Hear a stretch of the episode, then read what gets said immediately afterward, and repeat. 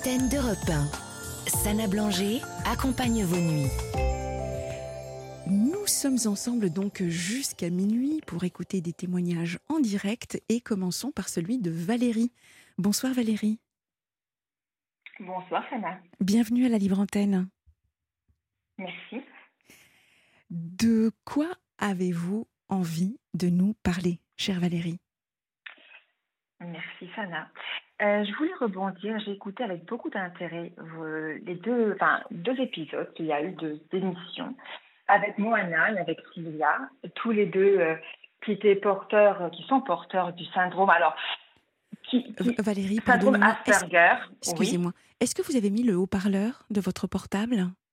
Non, par contre, je parle avec mes AirPods Ah, et Voilà. j'entends du bruit derrière. Oui. Bon, je l'ai coupé peut-être. Alors attendez, bougez pas. d'accord. Moi, je ne bouge pas. donc, euh, juste le temps que Valérie retire ses AirPods et passe en mode normal. Et nous retrouvons tout de suite Valérie avec une meilleure qualité de son.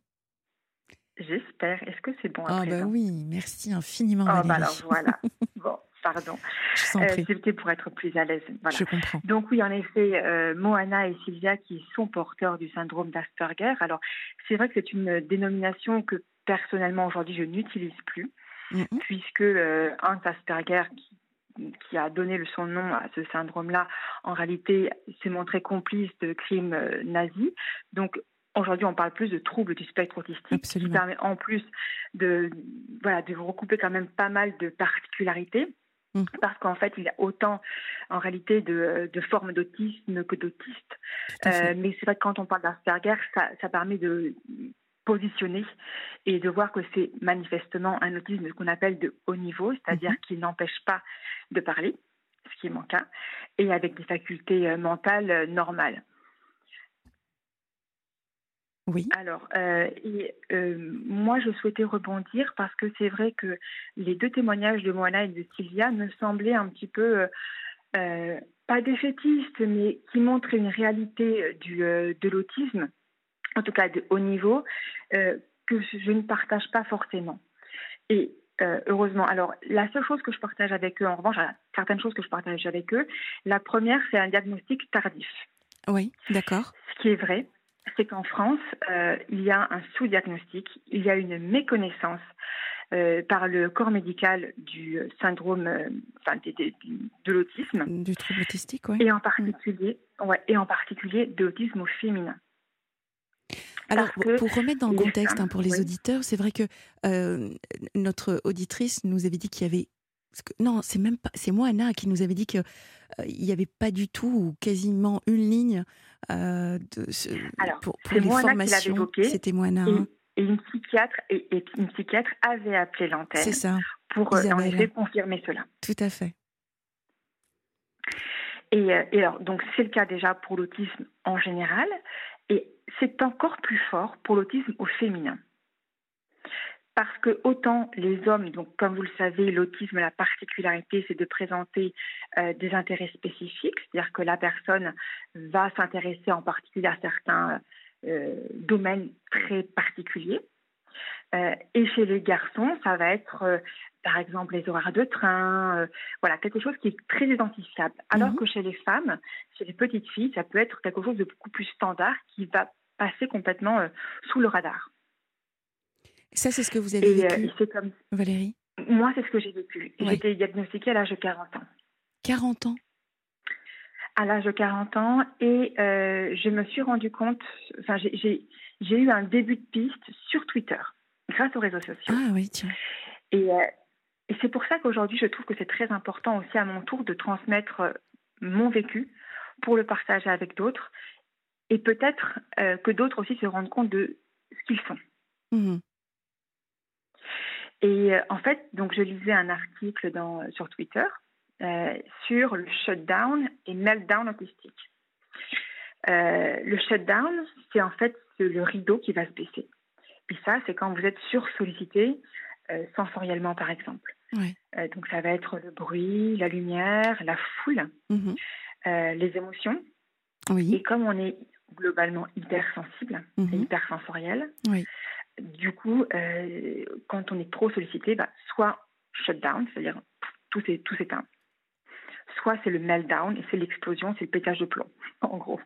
Vous avez, un exemple, vous, avez un exemple concret pour nos auditeurs de, du, shutdown ou, de, voilà, de ce que vous avez vécu concrètement quand vous êtes dans ces deux phases-là Ce matin. Ce matin. Ah bah voilà, le, ce matin, Leclerc, c'est très concret. Ce matin, Leclerc, en Corse. Et euh, voilà, l'occasion, je pense que débute lundi ou lundi. Et donc, c'était blindé de monde au Leclerc.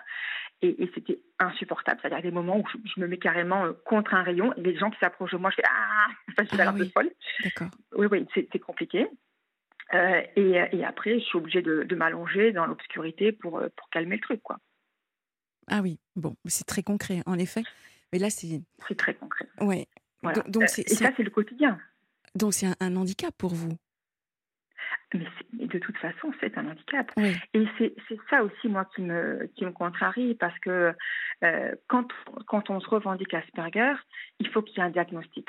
parce qu'aujourd'hui, il y a énormément d'autodiagnostics, que ce soit sur les réseaux sociaux, TikTok par exemple, sur Internet, hmm. parce que c'est devenu un phénomène de mode. Oui, il y a même, des, il y a même des séries. Vous avez raison, Valérie. Il y a même des séries. Oui, oui, bien sûr. Mais, et du coup, on, on sent. Et puis, il y, a des, y a des gagnants aussi de jeux, de jeux concours à la télévision qui sont Asperger. Donc, on associe, on fantasme l'Asperger en disant les Asperger sont des génies. Hmm. Et c'est faux. C'est faux. Ça peut arriver certaines fois, mais ce n'est pas automatique. Et, euh, et, et ça, c'est très dangereux parce qu'il y a aussi toutes les personnes qui ont un mal-être qui vont dire ah ben voilà, euh, je suis HPI au potentiel intellectuel ou je suis autiste Asperger. Et en fait non, parce que c'est un vrai handicap. Mm. Ben oui, je, confirme. C'est sûr que le TSA, hein, trouble du spectre euh, autistique, euh, c'est très compliqué pour pour pour à la fois celui qui en souffre hein, et puis pour l'entourage, qu'il soit professionnel, parce que c'est pas forcément compris, c'est pas forcément accepté. Pour la famille également. Il y a, vraiment euh, parfois des décalages très importants, euh, ne serait-ce que dans, les interprétations, dans les perceptions, dans la communication. vous, Valérie, qu'est-ce que vous faites aujourd'hui comme qu'est-ce que vous exercez comme métier? Alors justement, je pense que c'est très important de communiquer sur l'autisme quand on est une personne qui est insérée socialement et chez qui ça passe totalement inaperçu. et c'est ça le double handicap des femmes Asperger, euh, c'est qu'elles euh, sont caméléons. Et donc, ça, se, ça se voit encore moins que chez les hommes. Moi, je suis avocate. Donc, j'ai un métier de communication. Hmm. En plus, j'ai été élue dans, dans la politique professionnelle. J'ai eu des mandats électifs, donc j'ai fait une campagne politique. Donc on est vraiment aux antipodes de l'image que l'on a de l'autisme. Hmm. Et, euh, et, dans ce cadre-là, j'ai été auditionnée à l'Assemblée nationale pour parler de l'autisme au féminin. Et euh, la veille de mon édition, je suis allée voir dans le petit Robert de, mon fils et je me suis aperçue la définition de l'autisme ou d'autiste. et j'étais abasourdie. C'était quelqu'un qui ne communique pas avec l'extérieur. Et j'ai trouvé ça tellement réducteur et pas du tout euh, conscient de la pluralité des manifestations de l'autisme que je me suis emparée de Twitter et je les ai tagués et alors, heureusement, c'est qu'ils ont changé entre-temps. Ils m'ont répondu, ils ont changé la définition. Mmh. Donc, on, peut vraiment aussi euh, faire bouger les lignes. Et, c'est ça qui, moi, me tient à cœur. Et c'est la raison pour laquelle je voulais témoigner auprès de vous aujourd'hui. Ben merci. Un témoignage de plus. ben oui.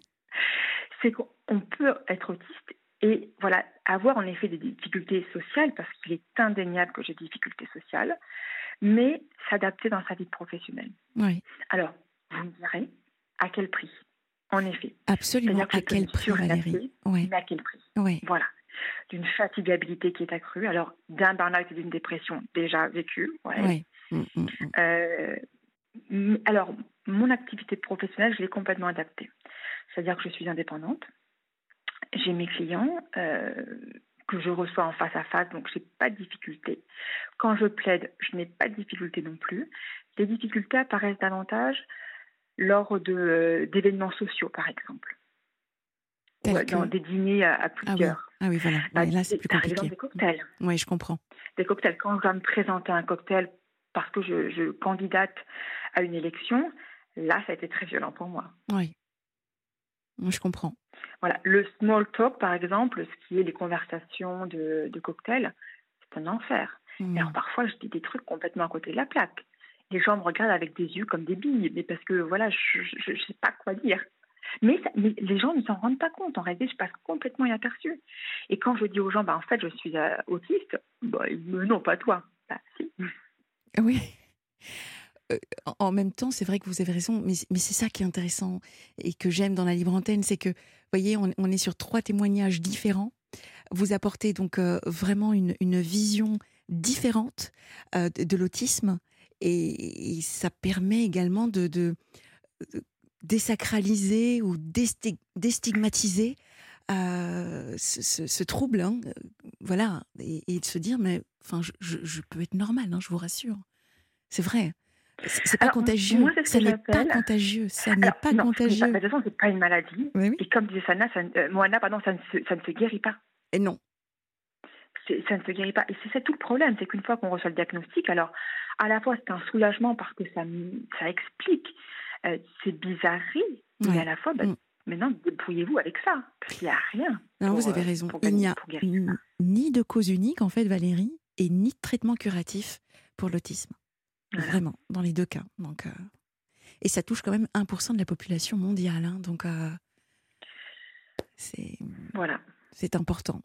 D'accord, bah merci beaucoup Valérie. Est-ce qu'il y avait donc, est-ce que vous avez un, message à transmettre donc en plus de celui que vous venez de faire à travers votre témoignage, est-ce qu'il y a un, un message plus précis encore que vous souhaitiez euh, partager avec nos auditeurs? Oui, que euh, certains considèrent l'autisme comme un handicap, ça l'est. Euh, indéniablement l'est. En revanche, ça n'empêche pas les gens de vivre, d'être insérés socialement, professionnellement, sentimentalement. Vous avez des enfants, en d'ailleurs, Valérie juste J'ai oublié de vous poser la question. Oui. Sentimentalement, comment ça se passe? J'ai Oui. une vie, j'ai une vie totalement normale puisque je suis mariée, divorcée et en concubinage à présent. Donc voilà, comme beaucoup de Français.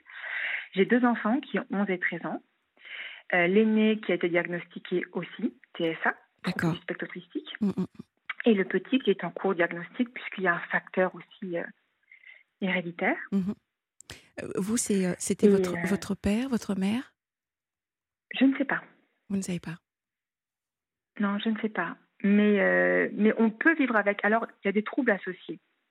Souvent, par exemple, mon fils aîné a un trouble d'attention avec ou sans hyperactivité.